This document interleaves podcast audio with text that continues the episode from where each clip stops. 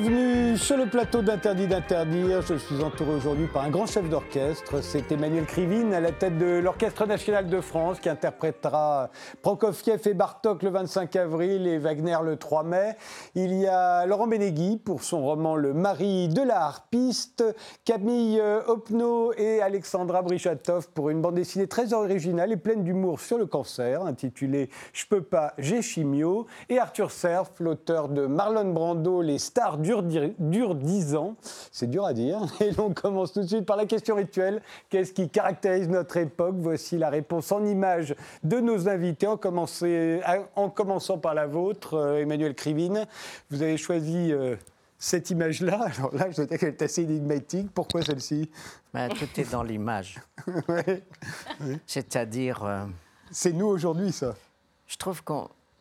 C'était une rencontre parmi d'autres il y a deux, trois ans, je ne sais plus, dans un champ. Et puis il y avait un lièvre qui gambadait, c'était chez moi dans la campagne. Et je me suis, identifié, enfin, je me suis identifié, je me suis dit, euh, voilà comment il faut faire, quoi. C'est-à-dire, il y avait, ça peut être, euh, tu as le choix, quoi, il a le choix. Mm-hmm. En même temps, il n'a pas le choix parce qu'un chasseur peut arriver, bref.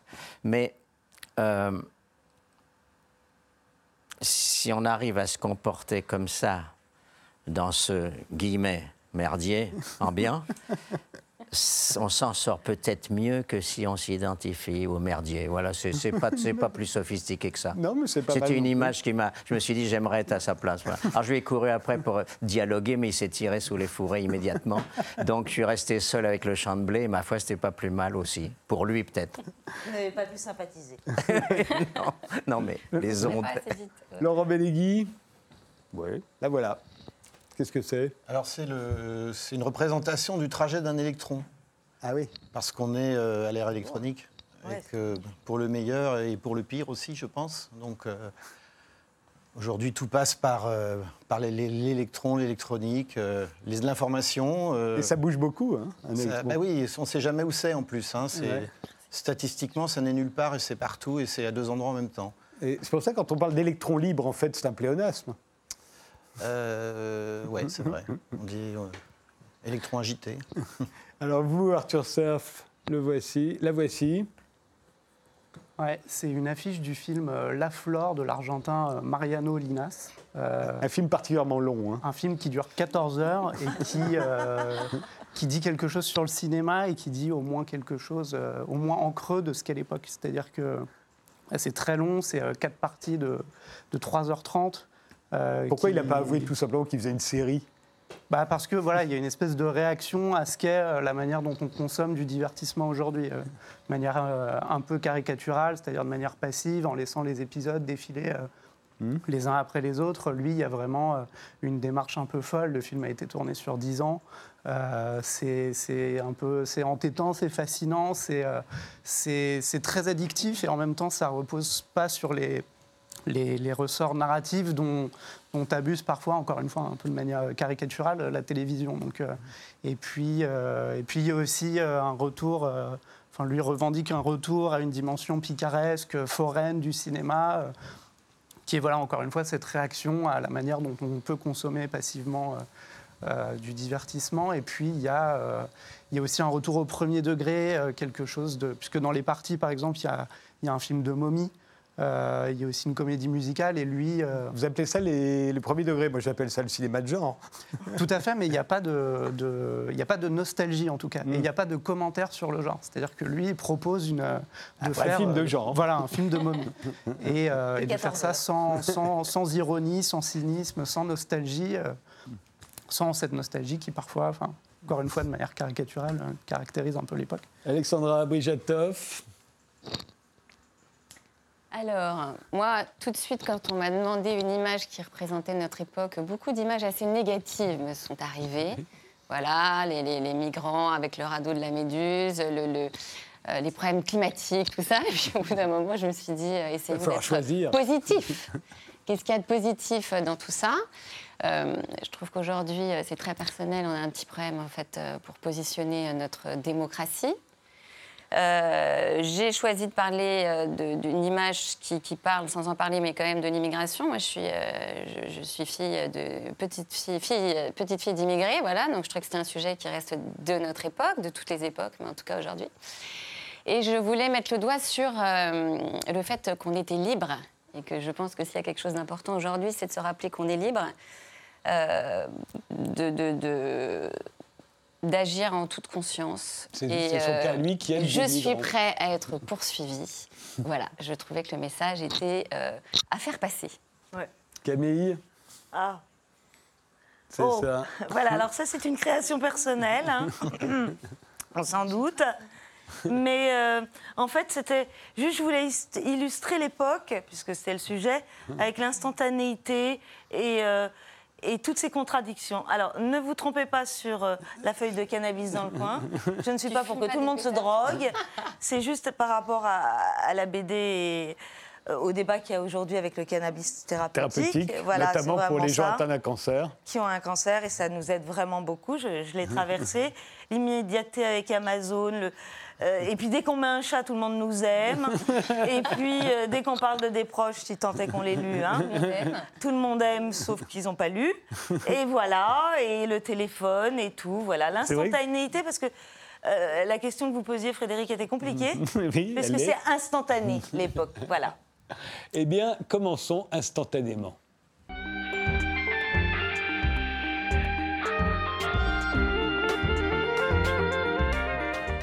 Emmanuel Krivine, euh, vous êtes le chef de l'Orchestre euh, national de France depuis un an et demi maintenant. Euh, Quand vous avez été nommé à ce poste en septembre 2017, euh, ça faisait 45 ans qu'il n'y avait pas eu un Français à la tête de l'Orchestre national de France. Alors comment vous avez fait, vous, pour tout à coup les rassurer qu'ils acceptent de mettre un Français à ce poste-là? 45 ans, c'était long quand même. Oui, et puis, je suis pas vraiment un mec rassurant. C'est pas que j'essaye le contraire, mais ça marche pas quand j'essaye. Mais si tu veux, je pense que non, c'est une conjoncture, c'est tout. Et pourquoi que- pendant 45 ans on ne veut pas de Français, met que des étrangers à la tête de l'Orchestre national de Bah, France c'est le fameux The grass is greener on the other side, quoi. le- le- la haine de soi qui est, Ah oui est l'autre face du narcissisme, c'est la même chose, quoi. Je veux dire, le. C'est pour ça que ça balance de l'un à l'autre en Oui, général. oui, c'est un pays qui a choisi le coq comme symbole et qui en même temps euh, ne s'aime pas. Quoi. Enfin, c'est un vieux classique, là. Ouais. Le pendule dans le, le narcisse et la haine de soi. C'est Freud en parle euh, de long en large. Mais non, c'est autre chose, là. C'est, je crois.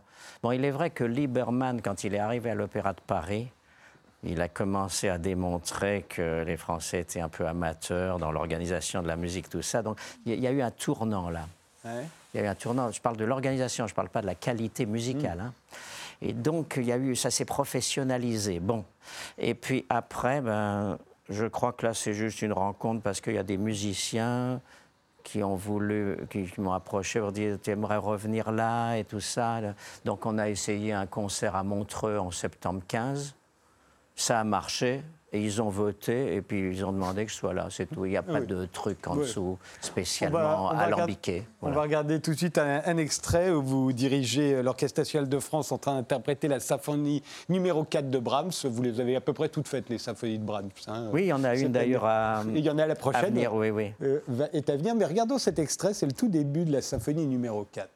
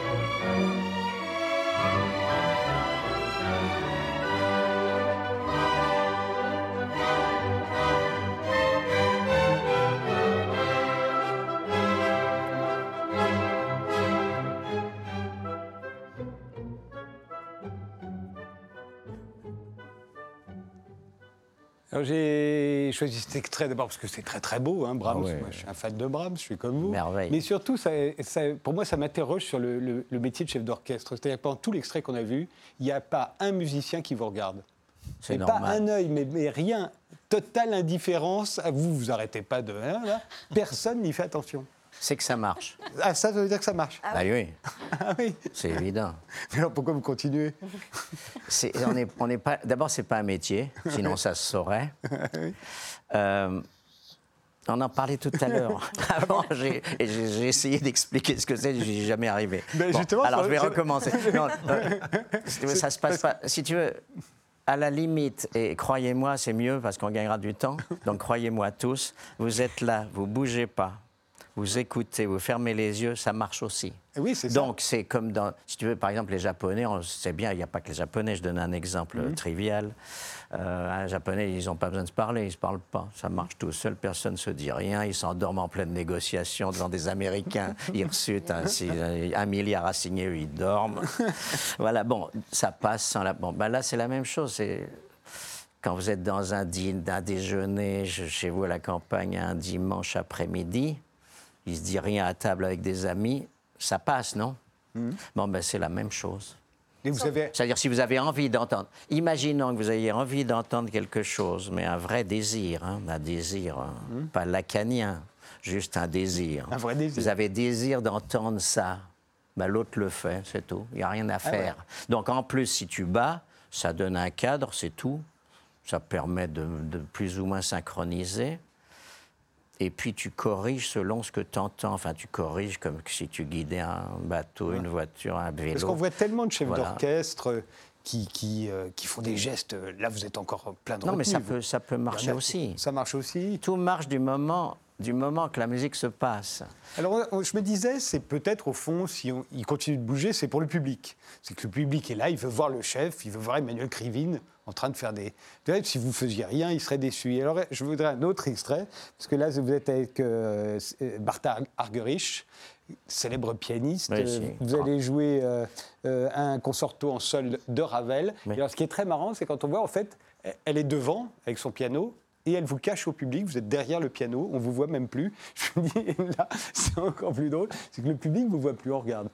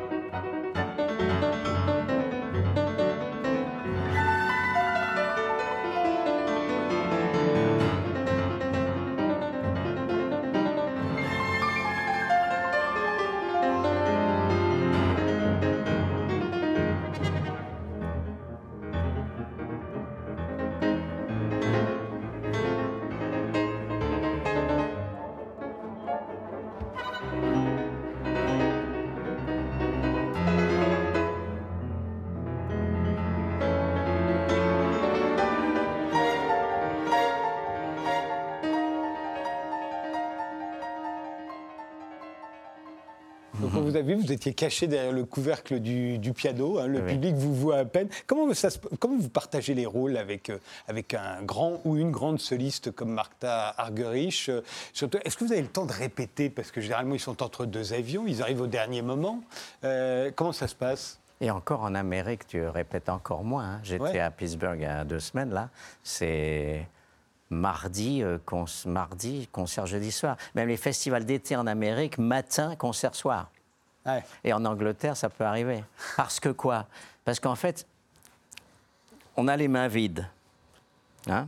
Moi, je dis toujours que c'est une manière d'être une nurse. Enfin, c'est, je vois ça comme ça, mais depuis peu, hein, je dois dire. Là, je suis un pied dans la tombe et l'autre sur une peau de banane, donc c'est, c'est il y a quelques temps que je me suis dit, c'est ça en fait. C'est-à-dire, tu imagines un bébé musique, bébé musique. Toi, tu es la nurse tu es la nurse, et tu accompagnes, juste, tu fais de l'aptonomie, quoi. Tu, tu accompagnes le bébé musique. Tu, tu es là, voilà, c'est ça. Tu as les mains vides pour que le bébé musique se présente bien. Ah, donc en fait, si tu... la sage-femme plus que la nurse. C'est ça, c'est ça, la, la sage-femme, pardon. Celle qui et donc, Oui, la sage-femme. Et donc, si tu veux, euh, tu fais de la sonate, sauf que tu fais la sonate avec un orchestre ou de la sonate avec, un, avec Martha, sauf que toi, ton instrument est, est vide. Donc c'est les oreilles qui servent d'instrument. Donc voilà, donc ça peut être direct, vous savez, vous pouvez avoir des gens très expérimentés. Avec Martha, c'est le cas, on ne peut pas dire qu'elle soit pas... C'est un génie absolu, bon, une, une génie. Et donc, euh, donc, à la limite, on pourrait faire quasi directement le concert, mais c'est plus sécurisant, ne serait-ce que, par exemple... Euh, la, la, la, trompette à la fin, mais que ça soit bien et pas trop. Bon, ou des choses diminuendo, mais c'est rien, quoi. Ça peut se régler en le temps du concerto plus quelques minutes. Vous-même, vous avez commencé votre carrière comme soliste, vous avez fait du, violon Moi, j'ai fait du piano. Je voulais être organiste. Moi, je voulais être organiste, mais mes parents étaient terrorisés que je me convertisse au christianisme. Donc, ils n'étaient pas très malins. Ils étaient, c'était des champions du monothéisme, qui a quand même engendré une partie de l'intolérance, parce que quand tu dis un, il n'y a pas l'autre. Hein. Donc, quand tu vas balancer aux gens que ton Dieu est unique et qu'il t'a choisi, l'autre n'est pas content. Bon, donc, il ne voulait, il voulait pas que je fasse d'orgue. Bon, moi, j'ai oublié comme un con. Bon. Et mais alors après, si tu veux, c'est une manière d'avoir retrouvé l'orgue, l'orchestre. Ouais. Mais j'ai fait du violon très longtemps.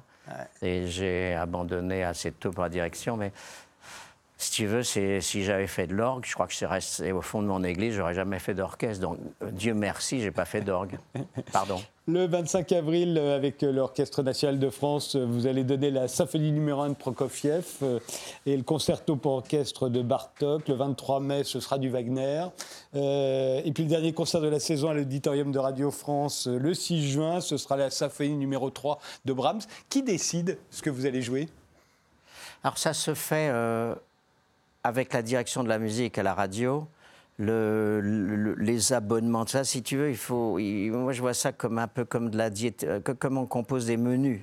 Hmm. L'équilibre, l'équilibre d'un menu lourd, léger, que ce soit pour l'auditeur ou pour celui qui joue. L'auditeur, c'est sur Radio France, bien entendu, l'Orchestre national. Oui, ou le spectateur. je veux dire, euh, et la fatigue de l'orchestre et la fatigue des oreilles, parce qu'on on croit qu'un spectateur, qu'un auditeur, c'est passif. Pas du tout. La preuve, si une salle est vide, si une salle est pleine, vous ne jouez pas de la même façon. Donc ce qu'on croit passif est extrêmement actif. Cette écoute, c'est elle qui fait jouer. C'est l'écoute qui fait jouer. Et encore plus, le musicien qui dirait je joue, ça écoute, c'est déjà cuit. C'est j'écoute, ça joue. Donc tout, en fait, en fait, tout le monde est dans l'écoute. Comme au théâtre. C'est ça. Et donc, si tu veux, comme on compose des programmes, bah, c'est équilibre de la saison, lourd, léger, euh, plus, des musiques russes, musique moderne. Comment tu équilibres tout ça pour que l'abonné s'y retrouve euh, diversifié? Alors c'est difficile d'être entre choix personnel, démagogie, marketing, identification. c'est un cocktail comme, comme pour que tout le monde soit... C'est l'équilibre qui m'intéresse, comme, comme, comme dans un menu. Et vous êtes content depuis un an et demi? C'est agréable tout ce qui est musical. Mais si tu veux, la France est un pays compliqué moi j'ai toujours dit, enfin moi j'ai, hein, moi, non, j'ai toujours, pas moi, j'ai toujours dit personnellement qu'il fallait pas tuer, tuer Louis XVI, fallait le mettre en vitrine comme on a fait en Angleterre, ça aurait été plus sûr. Parce qu'il me semble qu'on continue tout le temps, comme dit ma femme qui est très loin d'être con, le père symbolique se tue symboliquement, pas avec les mains. Il fallait peut-être pas le faire avec les mains. Ben, on continue à tuer. Non, donc continuer à tuer le père, donc l'autorité, le, donc le, chef. Un peu et c'est dommage parce que en dehors de la musique, les relations dans ce pays sont plus compliquées que dans d'autres zones. Et moi, je dis toujours qu'un orchestre, c'est contrairement à ce qu'on croit, ni une caserne, ni une usine, ni une armée. C'est un orchestre. Donc, c'est pas parce qu'un orchestre est organisé comme une armée qu'un orchestre est une armée. Néanmoins, c'est avec l'orchestre que commence la division du travail. Non, mais oui, oui. Mais si tu veux, il faut, il faut pas que la musique soit gâchée par l'extra musical. Et ça, c'est très difficile à préserver dans des pays où, quand même, par exemple, un type comme Mélenchon n'envoie pas que des bonnes ondes, à mon avis. Je pense pas. Ça ne veut pas dire qu'il n'ait pas raison sur certains points. Je parle de ce qu'il diffuse quand il sourit. Eh bien, si tu veux, tu peux pas non plus jouer du Schubert, tu vois, et en même temps avoir le portrait de Mélenchon au-dessus du lit. Comment tu concilies les deux, tu vois? Bon, ben c'est tout. Ben, tu me diras, avoir le portrait de Trump, c'est pas mieux. Oui. non, non, non, non. Je veux juste dire que, si tu veux, ici, ça se passe bien parce qu'on aime tous la musique et qu'en musique, on s'aime mais il faut pas trop qu'on parle d'autre chose parce que ça risque mais de... Très souvent, en fait, on se dit, ça doit être souvent incompatible. On imagine, je sais pas, un, patron, un chef d'entreprise qui lit du Beckett, par exemple. Ça m'a toujours paru bizarre. Euh, ça devrait pas être compatible non plus. Est-ce que, est que la plus grande... Tu veux dire qu'il n'a pas le droit de lire du Beckett? Non, c'est que je me dis, Beckett, a priori, c'est la négation même de ce qu'il est, de ce qu'il fait tous les jours. Après, je peux me tromper, peut-être qu'il ne le ressent pas comme ça. Mais je me dis, voilà, il y a énormément de lectures comme de, de musique qu'on ne devrait pas pouvoir entendre ou pas supporter en fonction des métiers qu'on fait, non? Ça pourrait pas venir peut-être, j'y pensais quelquefois, de...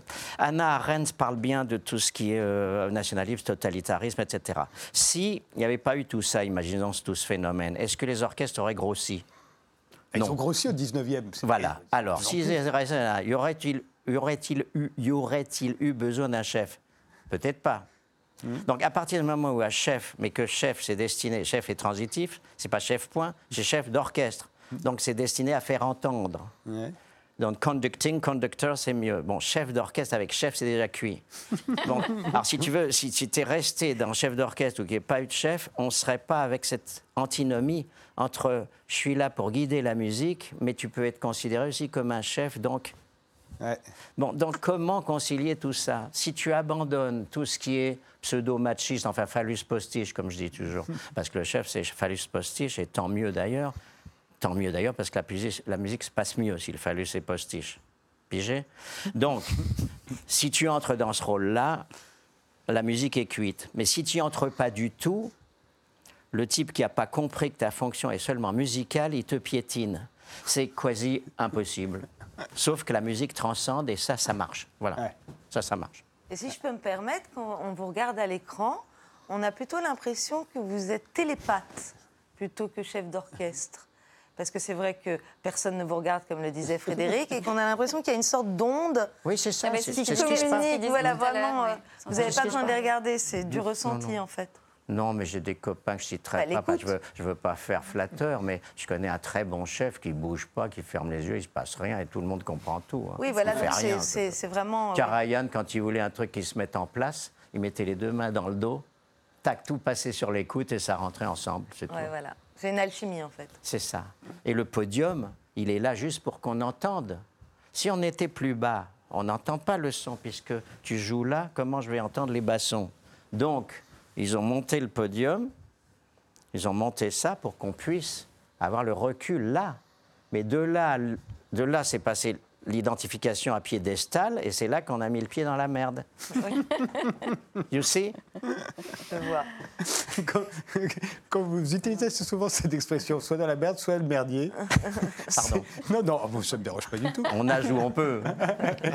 Mais est-ce que ça veut dire la même chose? est-ce que, est que quand vous dites on est dans la merde ou on est dans le merdier, est-ce que c'est la même chose pour vous? Je ne sais pas. Non, ça peut être deux stades différents. Il y en a un pire que l'autre. non, non. ce qu'il y a de chouette, honnêtement, en musique, si tout le monde faisait de la musique, euh, c'est une vraie religion, quoi, hein, religion qui relie. Hein, parce qu'il n'y a pas de mots, pas d'idées. Je ne parle pas du compositeur ou du qui joue. Je parle de la musique. Il n'y a pas ni mots ni idées. Donc rien n'est fait pour diviser, au contraire. Donc plus on pratiquera la musique, et quand je dis la musique, c'est la musique sous toutes ses formes, peu importe, hein. pas, la culture, pas l'objet culturel, la musique. Les, cuivres finiraient par se battre contre les cordes. Non, non, non, pas, pas, dans le plan musical. Ah Vous pouvez être sûr, dans cet orchestre national où il n'y a pas que des anges, hein, t'en s'en fous. Hein. Bon, ben, dans cet orchestre national, je peux vous dire que les gens avec qui on se dispute dans les couloirs sur des trucs du- complètement adjacents, le même, les mêmes, en Brahms, là, on se sourit, on, se, on est comme ça avec le même type qui te casserait la gueule dès que tu es descendu du podium. Voilà, et ça, c'est chouette. Voilà. jouer s'arrêter. On s'arrête là, euh, on fait une pause et on se retrouve euh, juste après.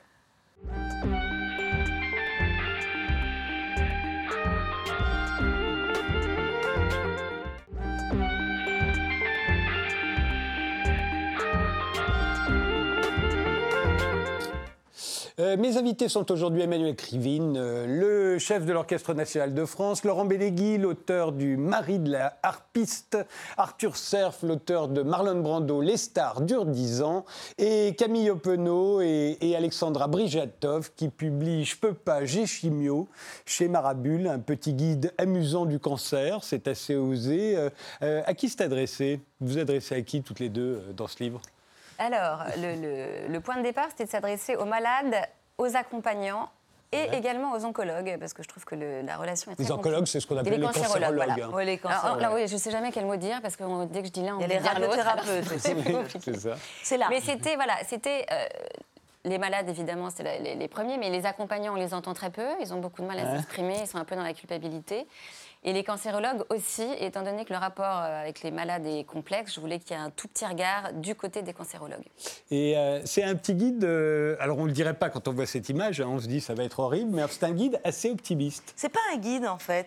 Bah, un- le, le- le premier titre était Petit guide de survie. en fait. Voilà. Et Mais moi, voilà, je l'ai lu quand même comme un petit guide euh, Ouais, t'es- dans oui, lequel on retrouve. Alors, il y a les malades, il y a le corps médical, il y a tout le monde, mais on sait à peu près ce qui nous attend. C'est la Euh, somme des témoignages qu'on a réunis. En fait, Alex est parti de, de- de ce postulat de départ. Euh, en fait, euh, c'est vraiment la somme de témoignages qu'elle a recueillis. je voulais- ouais, ouais. J'ai fait des interviews. ouais. L'idée, c'était en fait que ce soit écrit par les malades, pour les, pour les malades à la base, par les accompagnants, pour les accompagnants. Je trouvais que c'était très compliqué. Je voulais pas du tout rentrer dans l'autobiographie. Enfin, moi, j'ai pas eu. Il n'y avait rien mais- jusqu'à présent euh Alors, il y a eu, des- il y a eu justement des autobiographies. Oui, mais c'est autre chose. C'est- personnel. C'est-à-dire voilà. voilà, des gens qui, au travers de la BD, racontaient leur cancer. Moi, ce Mm. que je trouvais important, c'était de parler du cancer en général. Le fait d'avoir une trentaine d'interviews de malades avec tous des cancers différents. Donc, on ne nomme pas le cancer, mais c'est le cancer Voilà, en il n'est général. pas nommé, c'est pas le Ouais, cancer. C'est lui, là. Oui. C'est lui, là, On qui est sympathique. Voilà, on a envie, d'y aller. Voilà. Voilà. Ça ressemble à ça. Donc voilà, donc c'était. euh, Mais on les retrouve pas, les, interviews à l'intérieur, on les retrouve pas. Mais on a- toutes les histoires sont tirées des interviews, en fait. Voilà, à la fin, on a le droit à une. euh, oui, moi, ce que je vois comme un voyage, euh, Oui. euh, avec, avec au fond, quelque chose d'assez optimiste, ne serait-ce que parce que dès le début, vous le dites, on, on arrive de plus en plus à le soigner, quand même, le cancer. Totalement. et d'ailleurs, c'est pour ça que je suis sur le plateau. Merci la médecine 2019 et 2018. Ça dépend quel cancer, bien sûr. hein, je ne suis pas une spécialiste. Mais puisqu'il y a de l'espoir par rapport à notre enfance, où les gens étaient condamnés, euh, voilà, ça peut être aussi juste un épisode. Et on n'avait pas envie, parce que dès qu'on dit le mot cancer, Ouais, les on gens. pense à la mort tout de suite. Voilà, quoi. la mort, les machins, les trucs. Tout dépend du cancer. C'est pas forcément un livre destiné à quelqu'un qui est en phase terminale et qui n'a plus aucun espoir, bien sûr. Mais en revanche, pour euh, ceux et celles qui sont encore traités qui, euh, et pour qui les protocoles marchent bien, c'est une façon un petit peu de, de raconter différemment et surtout, voi- voilà, l'humour étant l'axe pour essayer de dédramatiser. Et puis Vous- pour l'en- non, non, et puis Vous pour essayez quand même de convaincre les gens de ne pas se précipiter sur Internet. Tout ce qu'on y dit sur le cancer n'est Alors, pas c'est vrai. là, on le dit, on le dit à tout le monde, tout le monde le sait. Et en Et fait, ce le qui est incroyable, c'est que le jour où on a une annonce comme ça, on s'y précipite. Et là, on se dit, je vais mourir dans la nuit. Ouais. qu'en fait, on tombe Ah, sur, des, sur des trucs épouvantables. Et puis alors, on se, on se- voilà. Et puis on se rajoute d'autres cancers qu'on n'a pas. C'est-à-dire que tout de suite, on se dit, mais j'ai aussi celui-là. On tombe vraiment, c'est euh, je suis pas. Voilà. Voilà. Oui, Euh, voilà, euh, réponse à tout, je ne suis pas médecin, mais tout comme. hein. Et là, on se dit, ah bah alors moi j'ai tous les effets secondaires, et, Ouais. et là c'est la fin. Et Ouais. par contre, on a besoin, euh, on, a, on a besoin de se renseigner. Je pense qu'en fait, on a plutôt besoin de, de, de, de rire, hein, plutôt que de, se- enfin, de rire, de prendre du recul par rapport à ça. L'idée de je peux pas, j'ai chimio, c'est que euh, on voulait absolument que le mot chimio, un mot assez violent, soit utilisé sur la couverture pour essayer de lever un peu le tabou, que ça rentre un peu plus dans le dans, dans le, le discours et que justement en entendant cancer ou chimio, les gens ne se disent pas tout de suite il est mort. Parce que le problème, c'est que dès qu'on dit j'ai un cancer, les gens sont complètement tétanisé et Mais vous vous, suite vous dites, hein, l'ennemi numéro un, c'est la peur, de toute façon. Ouais. Oui, parce qu'elle est omniprésente et En elle le sera général, par la suite. hein. Ouais. Parce que si on rentre en rémission, on a des examens pendant 5 ans, on est. euh, il y a l'épée de Damoclès, ou les pieds de Damoclès pour ceux qui regardent euh, Énergie. Euh, voilà, euh, donc on a toujours ce truc-là au-dessus de nous. C'est une autre façon d'apprécier la vie en se disant que voilà, on est en point de suspension. Et alors, d'après ce que vous racontez, la façon dont vous l'illustrez, la chimio, ça a l'air d'être un trip. Un trip de drogue, en fait. Ouais. Il faut Ah, le prendre, je pense qu'il faut, faut le prendre comme ça. Alors après, je parlerai que de mon vécu parce que franchement, c'est euh, selon la réponse physique. Donc là, j'ai aucune connaissance. Euh, ouais, ça vous emmène. Moi, je me souviens du professeur Kayat qui m'a dit Vous pensez euh, savoir, est-ce que, savoir euh, ce que la fatiguait Avec trois enfants, j'en étais persuadée. hein. eh bien, non. C'est une fatigue qui est totalement inexprimable parce qu'elle vous. Et du coup, elle, elle ressort sur, euh, sur le côté intellectuel de l'affaire c'est que ça vous entraîne vers un, un- voilà, un trou où on a peur. Voilà. Et la peur est omniprésente, mais à côté de ça, on peut la, c'est, voilà, on peut la manipuler, on peut, on peut la faire taire, on peut se raisonner, parce que c'est un peu la, la horde de Saint-Jurlan qui est dans la tête, et si on a dessous de bon sens et, et qu'on reprend sa respiration, on peut calmer les pensées négatives. Et on n'a plus aucun poil, Plus. Du tout. C'est très pratique. C'est très économique pour les femmes, ouais. Ouais, ouais, moi je ne me suis pas préoccupée pendant deux étés euh, Ouais. de rien. À un moment, elle se demande si elle ne va pas faire carrière dans le porno japonais. Euh, Voilà, exactement. Parce sait que le, le poil est tabou. C'est ouais. En plus, en même temps, ce corps-là, on l'a pas vu depuis qu'on avait 12 ans. Hein, Faut pas se mentir. Donc on est étonné parce qu'on n'en a pas 12 ans. On n'a pas 12 ans. Ça, la gravité a fait son effet. Et euh, donc oui, voilà, c'est un nouveau corps. Heureusement, les médecins disent que c'est temporaire. C'est vrai que c'est temporaire parce que dès qu'on arrête les protocoles, les cheveux commencent à repousser. Donc euh, oui, c'est- un autre corps. Ça touche ter- terriblement la féminité. Donc cette planche inter- interpelle beaucoup. Non, puis l'illustration, c'est pas mal parce qu'on n'est pas obligé toujours de, de- de mettre du texte. Voilà. Et je pense que c'est quand même un sujet qu'on traite avec de l'humour, mais qui est extrêmement difficile à vivre. Et je trouvais ça pas mal sur des sujets un peu compliqués, de laisser euh, le lecteur euh, s'approprier ça à sa manière, euh, sans texte. Des commentaires? Moi, je trouve le titre génial. Vraiment. Le euh, titre, non mais là où on était content, c'est que dans l'édition, en fait, euh, on n'a pas vraiment de... le- le- la maison d'édition a le droit de veto sur le titre et sur la couverture. Donc moi, sur ma première BD, on a dû faire 90 couvertures et à peu près 150 titres. Et là, euh, de temps en temps, il y a un titre qui sort tout de suite et...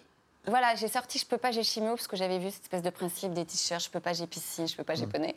Et, euh, et il est passé tout de suite et j'étais stupéfaite. Je me suis dit, incroyable. Et voilà, quand il y en a un bon titre, c'est vrai qu'il est Voilà. C'est sorti, c'est- c'est sorti chez Mara Bulle.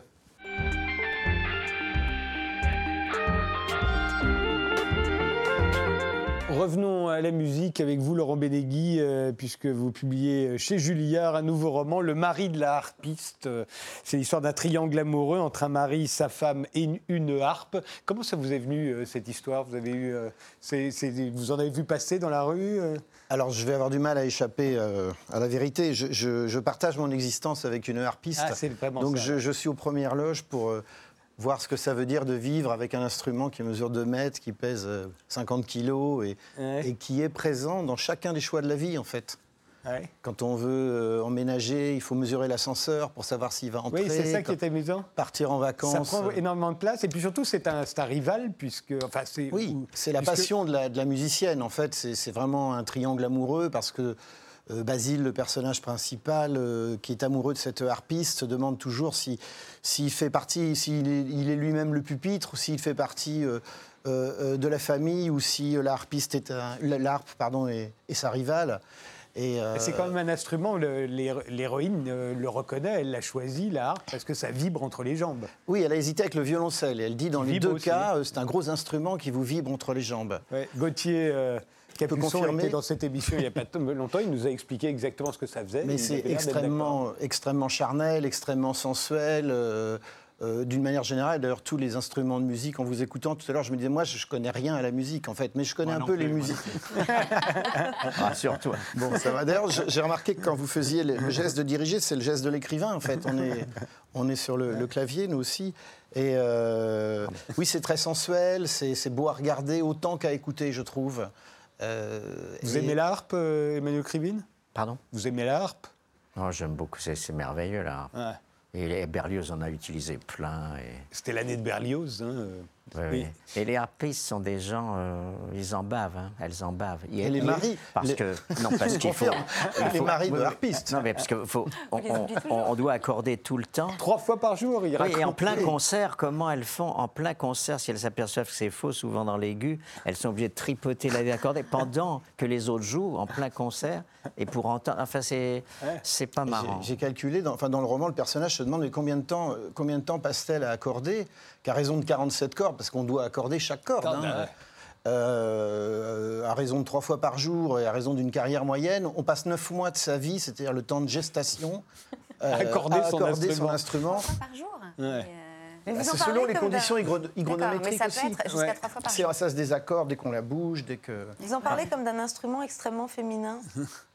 Bah, on dit une Harpiste, harpe. vous avez dit, elle passe du temps. Moi, j'ai jamais vu accorder. C'est une d'hommes tradition, mais il y a beaucoup, il y a beaucoup d'hommes aussi maintenant. Ah oui, maintenant. Et, et pas- en, en revanche, parce qu'il paraît qu'on disait pas par contre, autrefois, je me souviens. En, en revanche, maintenant, c'est- en revanche, les femmes montent sur les podiums maintenant, conduisent. Oui. Donc ça, Ouais. c'est int- c'est intéressant. et ça va faire le plus grand bien, croyez-moi, au machisme des chefs d'orchestre. D'ailleurs, votre héroïne est har- harpiste dans un orchestre Oui. euh, symphonique. euh, euh, et alors, eff- effectivement, vous, vous, vous, vous nous faites entrevoir tout ce qu'il peut y avoir de terrible à être le mari d'une harpiste. Vous le disiez.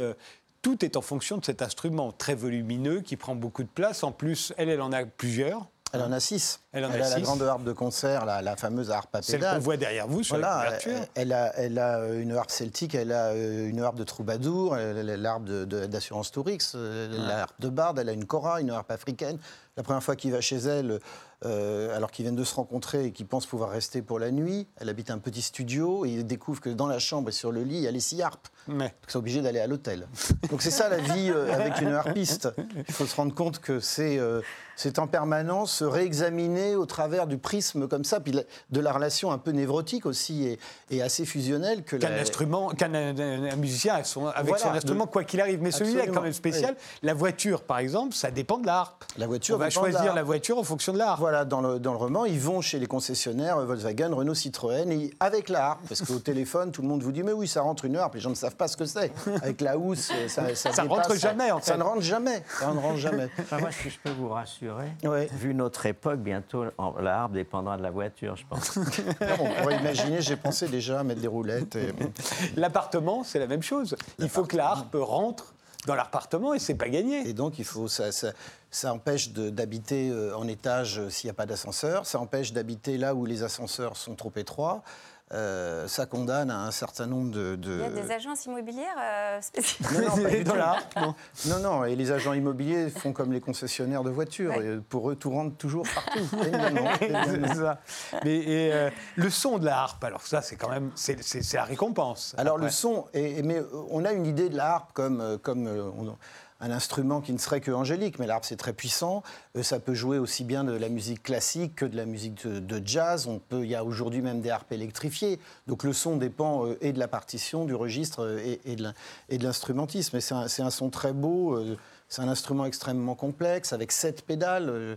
Je dis que les, pianistes ont beaucoup de travail euh, à rattraper, que les guitaristes devraient s'acheter des doigts supplémentaires. Il y a 47 cordes. C'est un instrument extrêmement, extrêmement complexe. Euh, mais la harpe, en fait, je pense qu'il y a une harpe dans tous les couples. Parce que dans le roman, euh, euh, il aime cette femme et c'est comment aimer en fait la passion. De l'autre. c'est une harpe, voilà, la passion de l'autre. Euh, dans, dans un autre couple, ça va être euh, le- la passion de la randonnée ou ça va être l'enfant d'un premier mariage, que sais-je. Euh, c'est ça un petit peu euh, que, que- que le, livre essaie de, de- de dire, c'est qu'on a tous une harpe dans notre couple. Et euh, Ah. Il faut, il composer. il faut- Moi, voilà, avec si on aime une personne, on, on aime sa harpe. Voilà. Ah ouais. Moi, je Alors il y, y a aussi une, une information, euh, d'une certaine manière, parce que j'ai souvent vu, et vous le, vous le dites dans le roman, souvent les harpistes jouent dans les palaces euh, à Paris l'après-midi, euh, des concerts de harpe comme ça, généralement au bar, au salon de thé. et vous dites que dans les palaces parisiens, certaines harpistes montent avec les clients. Non, je, je ne dis pas ça. Elle le dit. Non, il pense à un moment, il, il soupçonne, il soupçonne sa femme d'être montée parce qu'elle le fait marcher. Parce que, non, elle lui raconte. Bah, c'est surtout qu'il gagne très peu d'argent. Et oui. Les- Donc elle lui raconte qu'il y a certaines artistes qui montent avec les clients. Il se trouve qu'elle lui fait croire qu'elle est montée. Elle est, il la rass- elle est rassurée. Oui, il est rassuré plus exactement ensuite. Mais le fait que certaines montent avec les clients reste là. Mais disons que dans certains hôtels comme ça, parce qu'il y a de l'harpe que dans les palaces, effectivement, euh, euh, c'est le niveau au-dessus du piano. Euh, parfois, vous avez un cachet qui est absolument misérable, et puis il y a quelqu'un de très riche qui vous propose un pourboire Hmm. qui double votre cachet, ou, ou effectivement, après, moi je suis romancier, hein, j'imagine des situations, je ne vais pas me mettre à dos toutes les harpistes qui jouent d'un Paris dans des palaces. Euh, La question étant, que font-elles de la harpe et voilà, que font-elles? Lui, si elle monte, en fait, elle dit qu'elle elle ne monte pas parce que dans ce cas-là, il, il faudrait euh, abandonner sa harpe. Or, jamais elle n'abandonne sa harpe. Jamais Mais cette, personne ne euh, peut la voler non plus, parce que c'est intransportable. Ouais, mais on peut l'abîmer. Emmanuel Krivine Moi, je veux Des vous- informations Je ne veux pas trop rassurer, euh, rassurer les gens, mais je pense que dans les palaces, il n'y a pas que les harpistes qui montent avec les clients. C'est étonnant. Dans les palaces, je dis bien. Le mari de la harpiste, c'est le nouveau roman. Oui, Arthur Moi, je- tout à l'heure, vous me disiez que vous ne lui avez pas dit que vous écriviez ce livre, Ah à la oui. harpiste.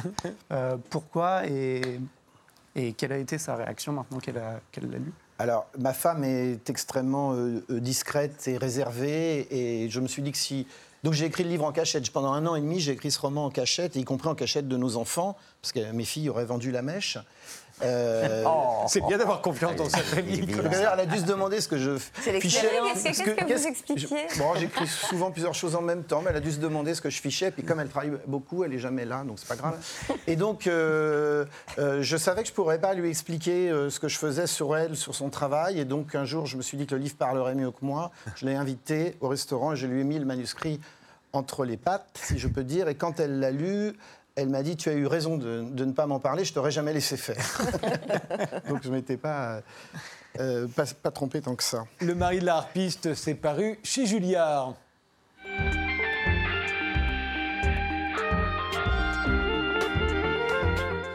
Arthur euh, Serf, on va terminer avec votre livre Marlon Brando, Les stars durent 10 ans, qui vient de paraître chez Capricci, euh, éditeur spécialisé dans le cinéma. Pourquoi ce titre Les stars durent 10 ans? Euh, alors ce titre, c'est une citation de Marlon Brando, euh, qui date de la fin des années 70. En fait, à ce moment-là, il est sur... euh, au moment où il dit cette phrase, il est sur euh, l'atoll qu'il s'est offert euh, à, Tahiti. Tahiti.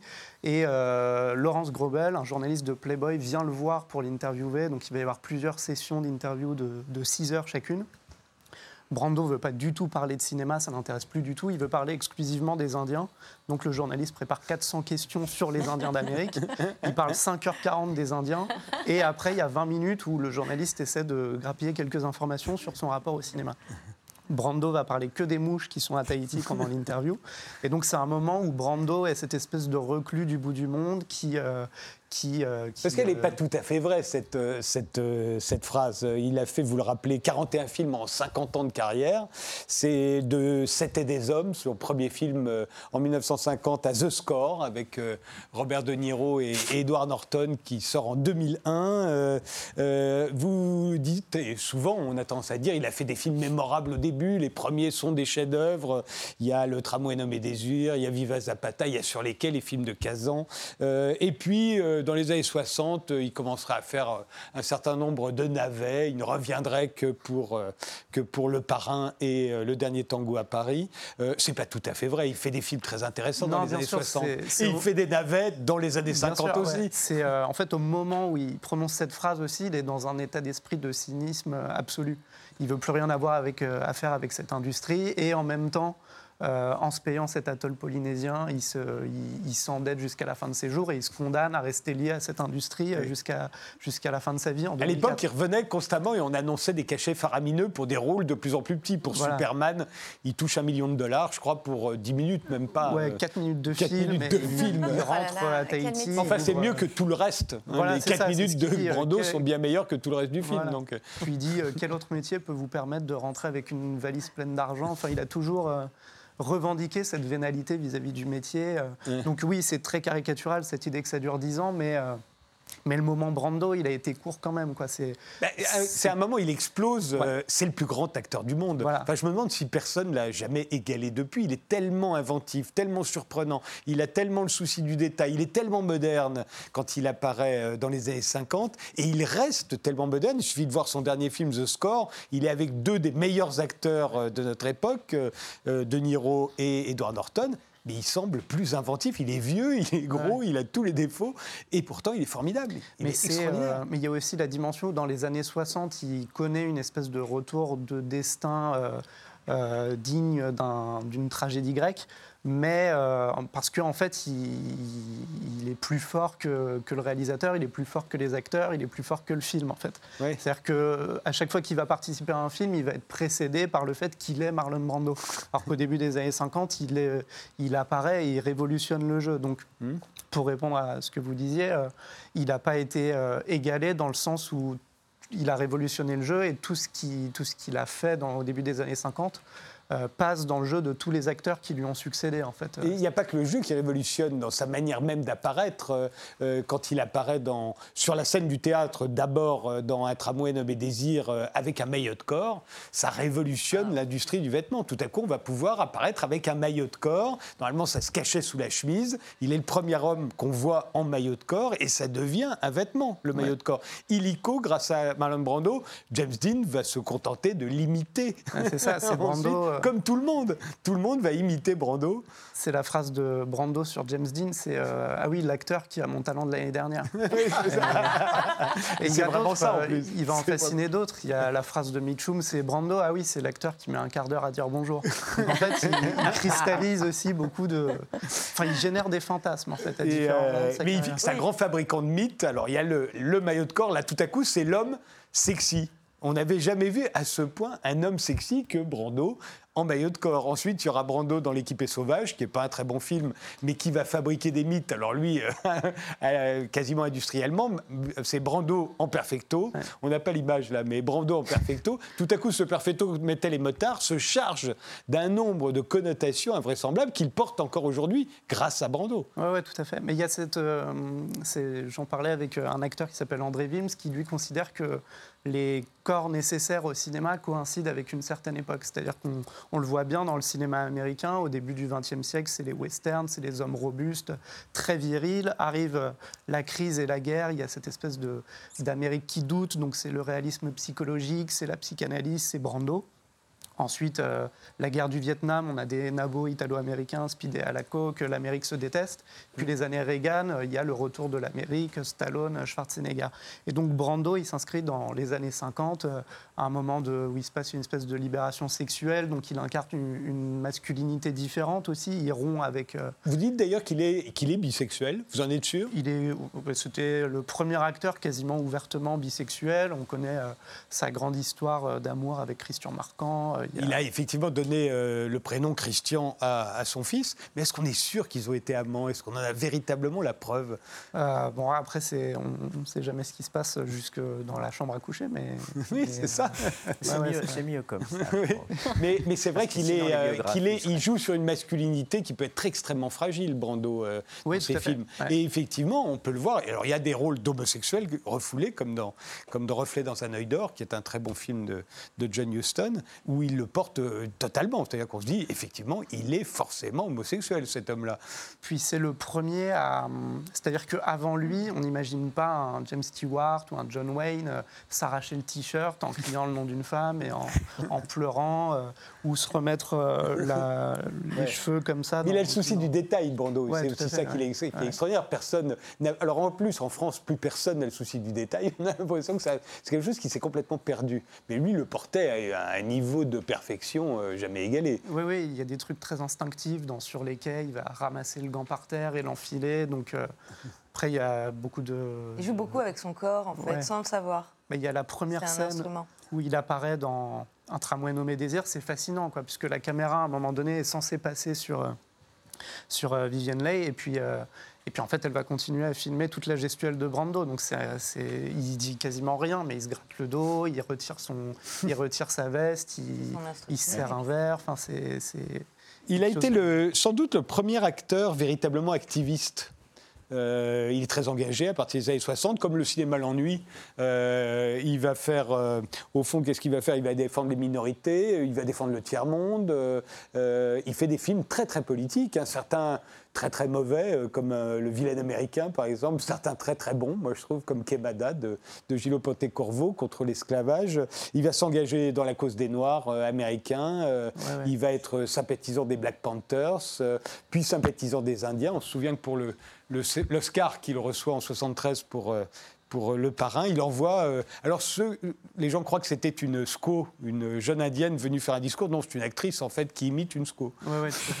Donc, il préférait quand même l'acteur à tout le reste. Mais tout le monde est persuadé d'avoir vu ce jour-là une jeune indienne venir parler des souffrances des Indiens. Non, c'était une actrice. Puis, c'est. En fait, dans, à la fin des années 50, déjà, il développe cette espèce de cynisme vis-à-vis -vis de l'industrie. En fait, il commence à dire que acteur, c'est couper des tranches de jambon, mais en mieux payé. Quoi. que, euh, les gens qui ont réussi... Il a dû beaucoup s'ennuyer sur les tournages. Hein. il a dû s'ennuyer, bon, euh, que les gens qui ont réussi à Hollywood ont échoué en tant qu'être humain. C'est-à-dire il va complètement délaisser le cinéma et essayer de faire corps avec l'époque. Donc, euh, Peut-être qu'il a un peu échoué en tant qu'être humain. Il a quand même semé la mort, la ah, désolation autour de lui. Hein.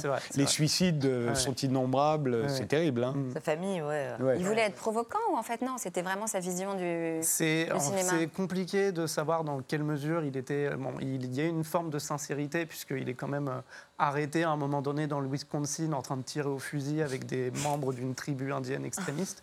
Euh, il participe à des pêches sauvages organisées par des tribus indiennes. Enfin, il y, a, euh, il y a un investissement quand même. Après, Romain Gary, dans, dans Chien Blanc. Euh, se moque de Marlon Brando.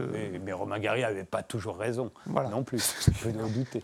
Euh, le livre s'intitule Marlon Brando, Les stars durent 10 ans. Il est situé, signé Arthur Serf et il est paru chez Capricci, qui est une très bonne maison d'édition spécialisée dans le cinéma. Je vous remercie tous les cinq d'avoir participé à cette émission.